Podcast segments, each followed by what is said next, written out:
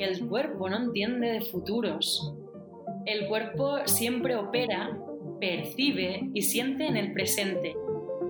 Sí que somos capaces de salir del cuerpo a través de la palabra y de usarlo de una manera constructiva, además. Muy bienvenidos y bienvenidas al podcast de Acerca, un espacio para hablar de las intersecciones que dan forma a nuestra vida biológica y cultural. Yo soy Pancho Tolchinsky. Y yo Alejandra Striuk. En este episodio nos acompañan el filósofo especializado en bioética Cristian Palazzi y la bailarina y coreógrafa Ariadna Monfort. Ariadna, Cristian, muchísimas gracias por acompañarnos y muy bienvenidos. Gracias a vosotros. Encantado. El episodio de hoy se llama Cuerpo y Ficción y antes de empezar quizás cada uno de vosotros podría presentarse brevemente Cristian, por ejemplo, ¿qué nos puedes contar sobre filosofía y bioética? Eh, pues bueno, yo creo que la, intuición que habéis tenido no está, no está mal, no está mal enfocada, la verdad, porque eh, para mí, bueno, a mí y técnicamente la bioética al final es la filosofía aplicada al mundo de la salud, ¿no? Pero eso en términos filosóficos probablemente sería la palabra aplicada al cuerpo, ¿no? Cómo puede ayudar a manejarnos en situaciones a veces muy extremas, a veces muy sensibles, a veces, eh, pero siempre vinculadas a ese entorno relacionado con la enfermedad, con la, con la vulnerabilidad de los cuerpos, con la corrupción de, al final de, la existencia, ¿no? Entonces, yo soy un filósofo que pasó de la filosofía teórica a la práctica y entonces quizás también sería otra vuelta que podríamos relacionar, ¿no? Que es, de alguna manera, pasé de la pura palabra, ¿no? de la pura especulación, a tratar de aplicarla en alguna parte y bueno, al final ese fue el lugar donde, donde me especialicé. ¿no? Y ahí pues trabajo pues, con centros de salud mental, con hospitales, con residencias de ancianos, aplicando la palabra a esos contextos. Muchas gracias. Eh, Ariadna, coreógrafa, bailarina, formas parte del movimiento Gaga. ¿Qué nos puedes contar?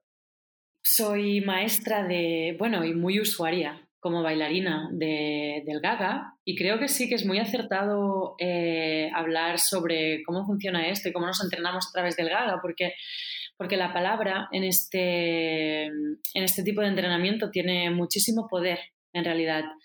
Los que estamos guiando la clase, digamos los profesores, estamos básicamente aparte de moviéndonos, por supuesto, todo el tiempo y siendo pues el ejemplo en movimiento de lo que estamos guiando, también usamos muchísimo la palabra para evocar imaginario, para mm, entrar en, bueno, en, cierta poética o... Eh, sí, básicamente la idea es poder evocar a, los usuarios en, ese, en este caso toda una serie de imágenes, de sensaciones, etcétera, para que ellos puedan trasladarlas a su cuerpo. Y bueno, sí, doy clases de, esto desde hace mucho tiempo y es alucinante ver cómo la gente va interpretando desde su realidad física de ese día, de ese momento, una tarea que yo pues estoy eh, transmitiendo de forma verbal a través de palabras, ¿no? Como cada cuerpo tiene una experiencia distinta o la interpreta a su manera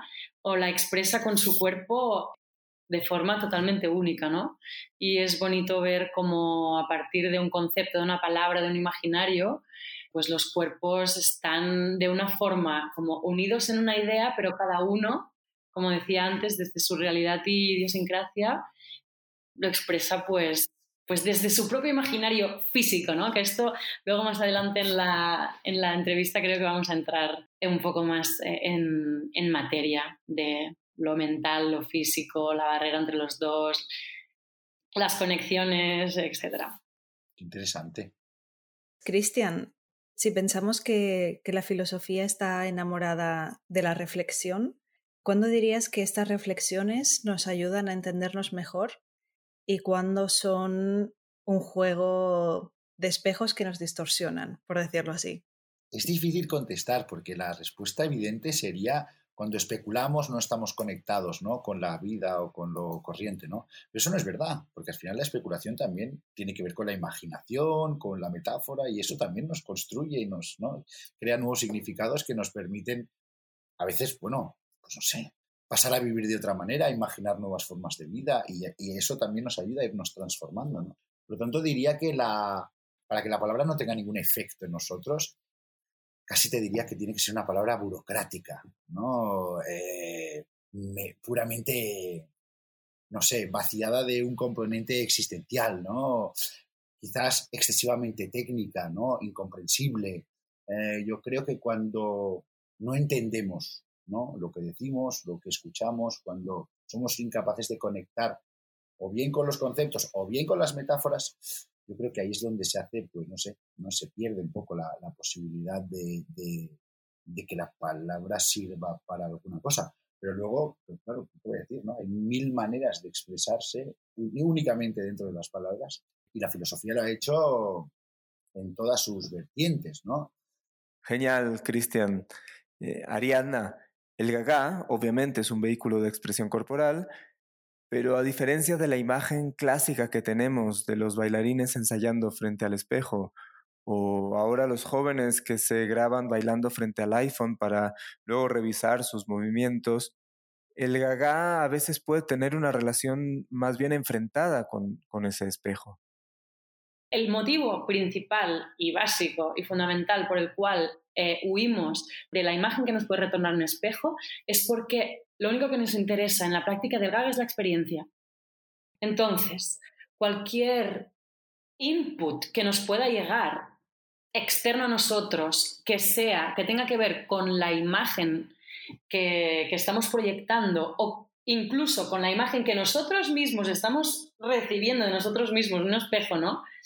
Eh, es casi como un juicio externo, en ese caso interno de lo que te viene de fuera, ¿no? Es como es demasiado y te saca directamente de la experiencia del momento presente y no, no, no tiene ningún interés para la práctica, al contrario, eh, es completamente, eh, va a la contra de estar en, el, en, el, en, la experiencia del cuerpo, en el espacio, ¿no? En la experiencia del espacio que, que, tu cuerpo está ocupando en el espacio que te rodea, la, experiencia tridimensional.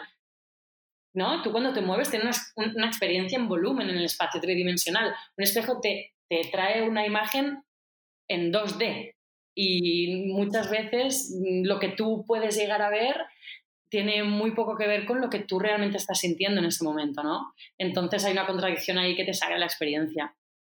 Y bueno, de la misma forma que no queremos espejos, eh, tampoco se permite, digamos así entre comillas, ¿no? que haya observadores en una clase de gaga o alguien que esté tomando fotos o alguien que esté grabando.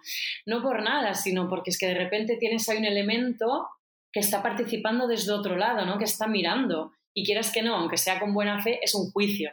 Y es un juicio que, que no aporta en ese momento a la, experiencia del usuario, ¿no? que está ahí moviendo su cuerpo y investigando.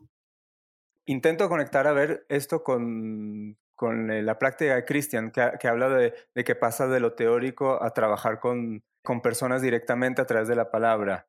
¿Cuál es la diferencia entre escribir un artículo y hablar con, con la persona? La escritura es un, es un, es un ejercicio muy mm, que puede caer en muchas trampas, ¿no? Eh, puede ser muchas veces tú mismo jugando al solitario. Puede ser un ejercicio de vanidad que lo único que busque sea agradar al otro. También puede tener una voluntad pedagógica, por supuesto, ¿eh? pero cuando tienes la persona delante, digamos, los resortes que se activan para comunicarte son totalmente diferentes, ¿no? Principalmente porque esa palabra se encarna ¿no? Eh, se encarna en ti y se encarna en la persona que tienes delante, ¿no? Ves los efectos directos en sus ojos, en su expresión, y ahí entiendes poderes como el consuelo, como el consejo, como el acompañamiento, ¿no?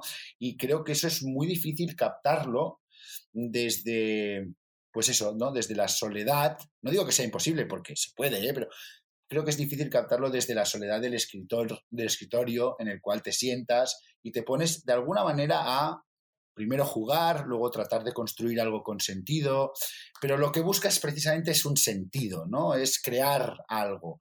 No sé, ¿eh? en mi opinión, cuando, cuando tienes una persona delante, no necesariamente buscas una... Es la creatividad el motor que te, que te mueve, sino es mucho más la empatía, la conexión, el tratar de ponerte en su lugar y a través de determinados mecanismos, metodologías, lo que sea, que conozcas, que tú expresas o que yo expreso desde la palabra, aunque otras personas expresan, pues no sé, desde el propio gesto, acompañas, ¿no? Entonces, ya se dice, ¿no? Que la, vida del escritor es muy solitaria, la soledad es lo contrario, ¿no? De, estar, ¿no? De estar presente en una situación de vulnerabilidad, ¿no? O de, ayuda, de acompañamiento. En ese sentido creo que hay una diferencia bastante grande. En el caso de escribir o de utilizar la palabra, tal vez la otra persona pueda ser como ese espejo que te da como el feedback de, lo que está causando la palabra, ¿no?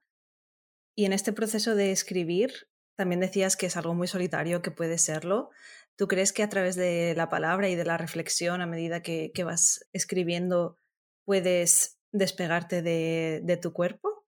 Absolutamente. Creo que sí, creo que sí. Y aquí eh, la, yo creo, la bioética no, yo creo que nos enseña mucho eso, ¿no? Si entendemos el cuerpo como un dispositivo que genera una cierta memoria, ¿no? Aquí yo creo que Ariana va, supongo que lo podrá complementar mucho mejor, ¿eh? Pero, ¿no? No, no, pero estoy de acuerdo, total, es cierto. ¿No? esa memoria genera una serie de costumbres, ¿no? Una serie de hábitos, ¿no? Eh, encarnados, ¿no? A través del cuerpo. Bueno, precisamente la bioética lo que se dedica es a reflexionar sobre las costumbres heredadas, a alejarnos precisamente de esa memoria que vamos incorporando, ¿no?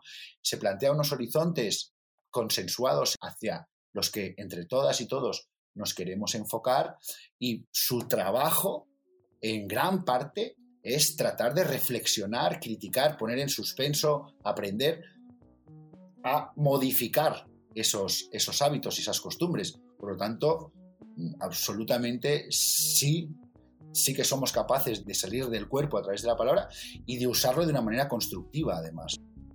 Ariana, cuando tú usas la, palabra para redirigir el cuerpo, para redirigir la experiencia del, cuerpo, ¿cómo es ese encuentro de palabra y cuerpo? Porque, porque es, es como que viene de fuera a cambiar algo. Es, es, un recurso más, yo creo para tratar de llegar a algo o tratar de atravesar algo o tratar de romper algo. Justamente me interesa mucho, ostras, lo que estás explicando tú, eh, Cristian, sobre la bioética, que, yo realmente no, no, tengo mucha idea, ¿no? Y no, sabía exactamente qué, qué, era y tampoco lo sé ahora, ¿eh? Pero por lo poco que vas, ¿no? Soltando por aquí, todo lo que es modificar esos eh, hábitos, ¿no? Que, van, que, que se van sedimentando y se van eh, asentando con el tiempo, imagino que los que queréis modificar son los desadaptativos, ¿no? Los que no, los que no sientan bien a, bueno, a quien sea con, con, quien estés trabajando, ¿no? Pero esto lo trabajamos también mucho en el Gaga, claro, o sea, usas la palabra, ¿no? Como para poder guiar a esa persona a decir, eh, pues por ejemplo, pues estás en una tarea, la que sea, y bueno, y estás intentando hacer que la persona se fije y escuche en su cuerpo cuáles son sus hábitos cuáles son sus tendencias, no por decir que están mal, sino para, para reconocerlas, para identificarlas y para decir, ¿qué tal si pruebo de hacer esto de otra manera, no? ¿Y hacia dónde puedo ir? Trabajamos mucho con eso, ¿no? Expandir posibilidades, fronteras, etcétera, de lo físico pero claro, eh, hablar solamente de lo físico sin lo mental es, eh, no, o sea, no, no, no, estoy de acuerdo, es imposible, ¿no? Pero en este caso, bueno, quizás sí, en los límites pues, físicos, que seguramente también nos los metemos eh, a través de lo mental, ¿no? Pero bueno, sea como sea, para no irme más por las ramas y para responder un poco más concretamente a lo que decías tú, Pancho, la palabra no es más que otro recurso para tratar de llegar a lugares, para nosotros en este caso con este proceso, en algún momento, ¿podríamos decir que el cuerpo puede imaginar? Mm, esta pregunta. Es súper bonita esta pregunta y, mm, o sea, así de entrada no, ¿no? Dirías no, porque claro, o sea, el cuerpo es un portal para las sensaciones, para la experiencia, para, mm, es percepción pura, ¿no? Es decir, en nuestro cuerpo están los sentidos que son los que nos permiten eh, chupar y, recibir toda la información de, nuestro entorno extrasensorial. Y la imaginación es cosa de la mente, es cosa de la cabeza, la cabeza pues reflexiona, la cabeza piensa, la cabeza em, pues crea representaciones, imágenes mentales, imagina, etc. Pero cabeza y cuerpo para mí es indivisible realmente. Eh, de hecho, he estado leyendo a una autora, bueno, coreógrafa súper interesante, no sé si la conoceréis, yo la he descubierto hace poco, se llama eh, Julie Barnsley. Es una, bueno, una mujer inglesa súper interesante porque además ella también investiga, ¿vale? Es investigadora del movimiento y es una intelectual, pero al mismo tiempo súper física, súper interesante. Y ella ha escrito un libro que se llama Estética del cuerpo en estado de rebeldía, y su rebeldía en la danza precisamente está basada en, esta en, oponerse, en su oposición del modo binario, ¿no? de, entender mente y cuerpo como, como dos entes separados. Y básicamente la lleva a una investigación que hurga en el cuerpo y el movimiento, en su origen y devenir. Y para ella la, la imaginación y la percepción son el génesis del sentido. Precisamente, ¿no? Esta, esta unión. Y yo es que estoy muy de acuerdo con su punto de vista, con su discurso, ¿no? Eh, bueno, entonces, claro, tú con esta pregunta que me haces, para mí entramos de pleno ¿no? en este enigma de imaginación, percepción, de emociones encarnadas, ¿no? Cuando se danza el intérprete se asume como manifestación plena de una expresión elaborada en lo imaginario. Y lo percibido al mismo tiempo, ¿no? Es un, es un feedback constante. Me gusta eh, un par de imágenes que ya usé, que es cuerpo entreabierto, y presencia en distorsión, que para mí de alguna forma no tiene mucho que ver con este matrimonio, por decirlo de alguna forma, ¿no? De este constante diálogo que, que está, que es la creación en el presente de, del movimiento, de danza, de, sí, sobre todo cuando se improvisa, ¿no? De estar tratando de conectar, o sea, yo siempre pienso, si yo lo puedo imaginar es que es posible, ¿no? Con mi cuerpo y quizás con mi cuerpo al final acabo haciendo una cosa distinta a lo que he imaginado, pero la imaginación me ha llevado ahí, ¿no? Me gusta mucho que sean como procesos que no están cerrados, o sea, que siempre es todo continuo, ¿no? Una pregunta para Cristian, o sea, a través de la palabra sí que podemos crear como estas realidades, digamos, con, con la ficción o la narrativa, lo que sea, podemos volver real lo que todavía no lo es crear nuevas posibilidades. ¿Y cómo crees que podemos utilizar esto? O sea, ¿qué posibilidades se abren con esta capacidad, digamos, de la palabra? Más que posibilidades, yo creo que eso es lo que nos caracteriza, ¿no? Justamente es la posibilidad de generar posibilidades lo que nos permite esa, esta capacidad que, mencionas, ¿no? Esta capacidad de imaginar, Hay una, una imagen, ¿no? De, la, de un autor francés que nos habla de, de la metáfora viva, ¿no? Claro, cuando la metáfora está viva, cuando no está, ¿no? Y él dice que la metáfora viva muere en el momento en que alguien la pronuncia, ¿no? Pero mientras está por pronunciarse, ¿a qué mundo nos abre eso? Ostras, a, pues a ver el mundo de cualquier manera, a vivirlo de cualquier, en cualquier sentido, ¿no? Y, creo que eso es, básicamente creo que es lo que nos caracteriza como lo que, como lo que somos, ¿no? Bueno, yo, yo diría que la danza la podríamos ver como esta metáfora viva la danza de momento a momento nos puede llevar por nuevas experiencias, nuevos imaginarios. Y es que la danza eh, tiene ese poder de inventar casi lo imposible, de hacer desaparecer la gravedad, a veces crear unos movimientos grandiosos que nos convierten en seres inmortales, muy, muy alejados de este bípedo que somos, pegados al suelo y casi siempre con dolor de espalda. ¿Cómo es que la danza crea este imposible con un cuerpo tan limitado? Básicamente porque el cuerpo no entiende de futuros. El cuerpo siempre opera, percibe y siente en el presente. Y creo que esto es clave. O sea, tú puedes estar enfermo, tú puedes... Mm, siempre es ahora. Eh, la experiencia es está en constante evolución y, y, o sea, es siempre ahora.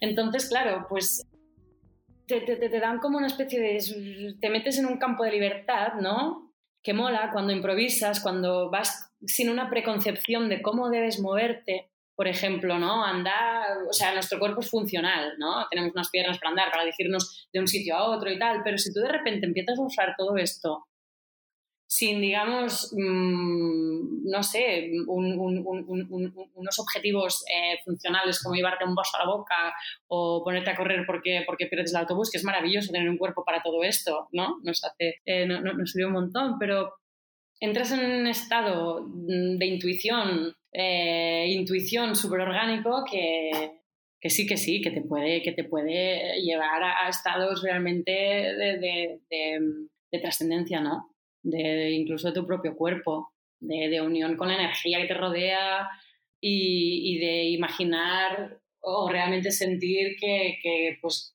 que eres un ser que no eres tú, ¿no? De otro cuerpo, de otra persona que conoces, que te mueves como, como ella, o conectar con el hecho de que eres un animal prehistórico, yo qué sé, lo que en ese momento te, o que tienes arrugas eh, por todo el cuerpo, o que eres crujiente, o que, que la piel se te ha hecho enorme, que puedes nadar dentro de ella, y esto de repente, pues, te dispara a otras dimensiones. Y te puedo hacer una pregunta yo, Arianna. Sí, por favor. Y en estas dimensiones, me parece increíble lo que estás diciendo, ¿eh? La palabra desaparece, ¿no? La palabra desaparece. Yo creo que sí. Yo, yo, creo que sí. O sea, yo no. Iba a decir no pienso en palabras, ¿no? Porque es que realmente es como que el cuerpo piensa, pero realmente piensa muy regido por. Son cosas que puedo poner en palabras. ¿Sabes? Yo puedo traducirlo o puedo intentarlo se puede intentar, a veces es difícil, casi imposible, ¿no? Pero sí que me, o sea, la sensación es que sí que me estoy hablando, pero yo me estoy hablando con algo que no son palabras. Mm, mm. ¿Sabes? Sí, sí, me daba la sensación, por, tal y como lo estabas describiendo, que era exactamente, sí, sí, esto. Sí. Sí, porque yo luego puedo, puedo tratar de analizar lo que ha pasado. Incluso una cosa que hacemos mucho cuando improvisamos es cuando improvisamos, digamos, al servicio de tratar de crear algo, ¿no? Que cuando creas algo sí que necesitas fijar cosas y bueno, llegar a conclusiones y a un producto, ¿no? Entonces muchas veces nos grabamos al improvisar para, para, tratar de replicar algo que ha pasado ahí, que si no ocurre a través de la improvisación, que si ocurre, por ejemplo, a través de una tarea que decimos, vamos a tratar de hacer esto y esto y esto, ¿no? Desde la razón, decir, vamos a tratar de, bueno, vamos a trabajar este concepto y de este concepto, pues desde la razón tratamos de fijar un ejercicio y tal, a veces no salen cosas muy interesantes, mientras que si te dejas llevar con, la impro, pues pueden llegar a salir cosas que, si no las has grabado, luego a veces son absolutamente imposibles de, replicar. También te digo que muchas veces cuando tú tratas de replicar algo que ha ocurrido en un momento muy único de una improvisación, se convierte en, otra cosa, que a veces mola, ¿eh? pero se convierte en otra cosa. ¿Qué os parece eh, ¿cómo se llama? Actividades que lleváis, filosofía bioética, danza, el, el, papel de lo funcional. En mi caso, yo creo que sí, yo creo que lo funcional sí que tiene un sentido, tiene un sentido, eh, digamos que, valioso y todo, ¿eh? Porque lo funcional nos permite fijar, ¿no? Estructuras, ¿no? Al final.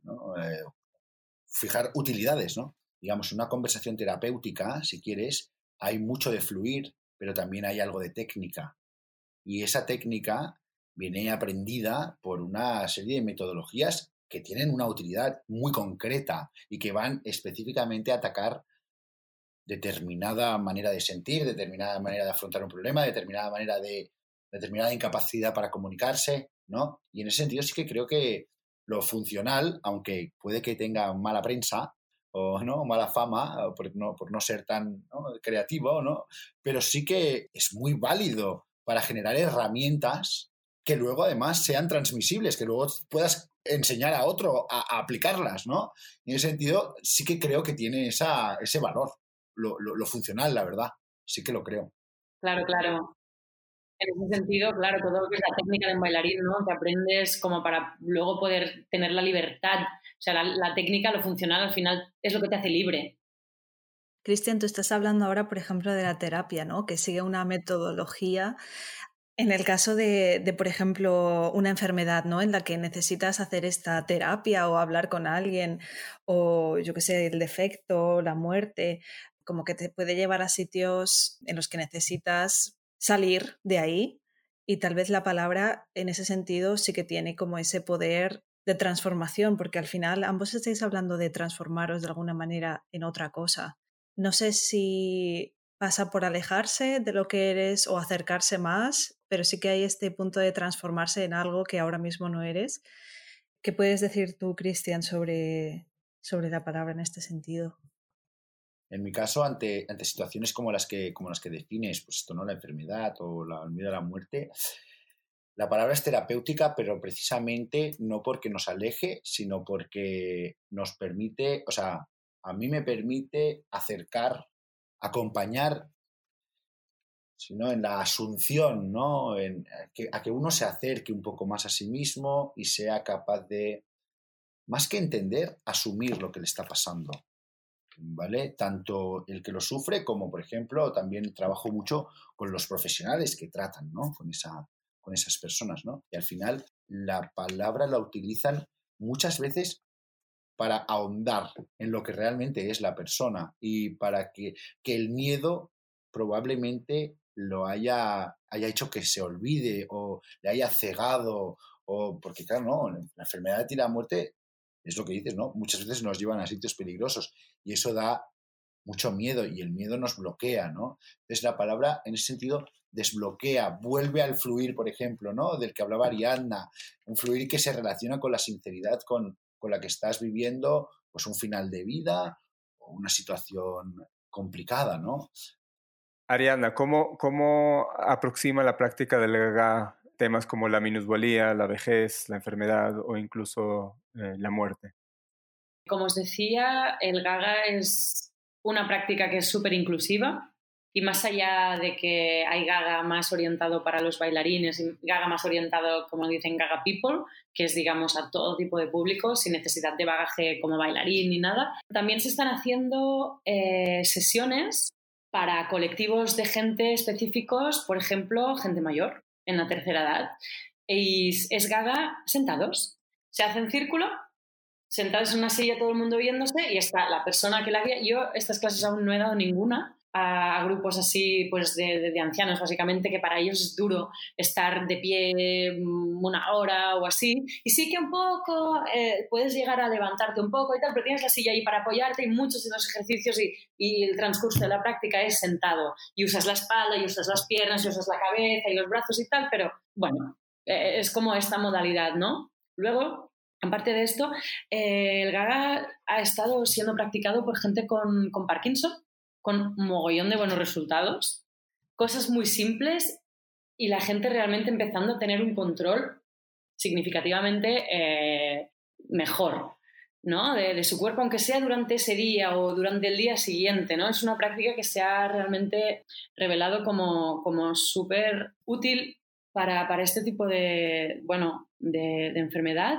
Y luego yo lo que sí que he hecho es dar clase de gaga a gente usuaria de silla de ruedas y ha sido una pasada. Bueno, en realidad yo di un taller dentro de un marco que se llamaba Frictions, que, bueno, los, digamos, alumnos que se apuntaban podían venir de todo tipo de, mm, de diversidades. En ese caso eran eh, diversidades motoras, es decir, había usuarios de, de silla de ruedas, había gente con alguna amputación, había una mujer que no veía, que era ciega, y alguna persona que había tenido algún tipo de parálisis que tenía una parte del cuerpo mucho más, eh, digamos, mm, poco móvil que la otra. Y fue increíble, increíble ver cómo, la gente, de nuevo, desde su realidad, estaba totalmente involucrada en, la práctica. Y sí, tiene, da mucho juego en ese sentido, es muy aplicable y muy, muy inclusiva a distintos colectivos.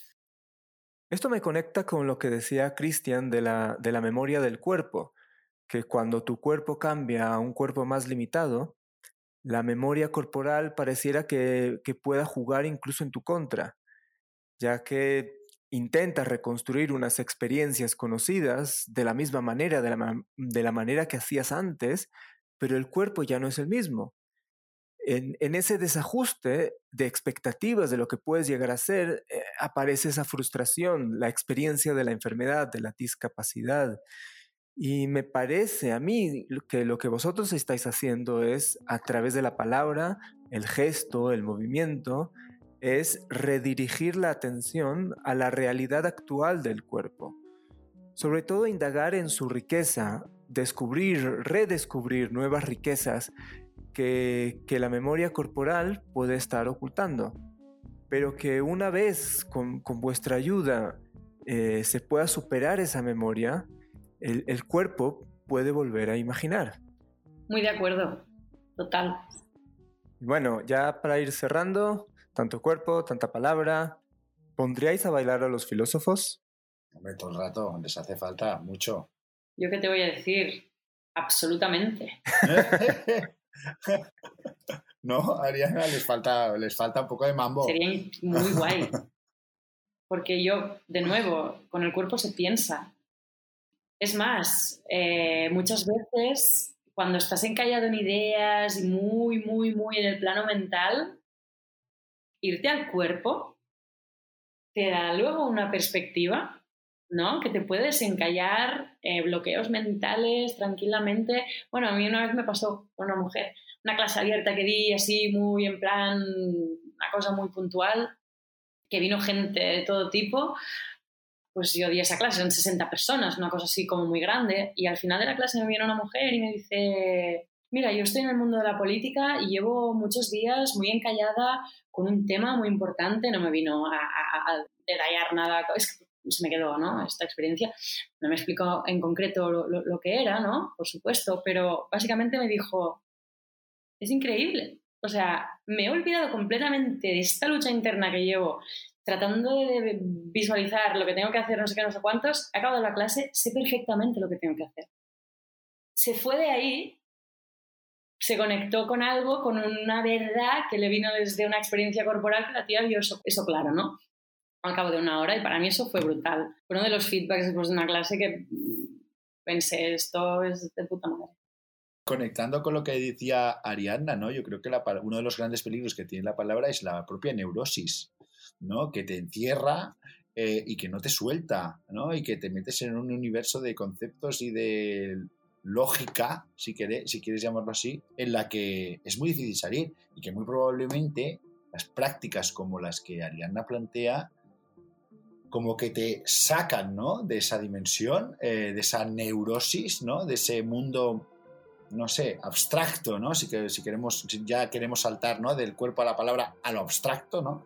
y, que te, y que te reconecta y probablemente te, te ofrezca una oportunidad de lucidez súper súper interesante. Me recuerda un poco el mismo efecto que tienen los psicodélicos, ¿no? que te arrebatan la capacidad de hablar, te arrebatan casi la capacidad de comprender, pero que cuando vuelves, ¿no? es como que la, reflexión, hay un cierto como aprendizaje como inconsciente, ¿no? Eh, y creo, que, creo que, que, se podría asimilar un poco a la inteligencia del cuerpo de la que está hablando Ariana.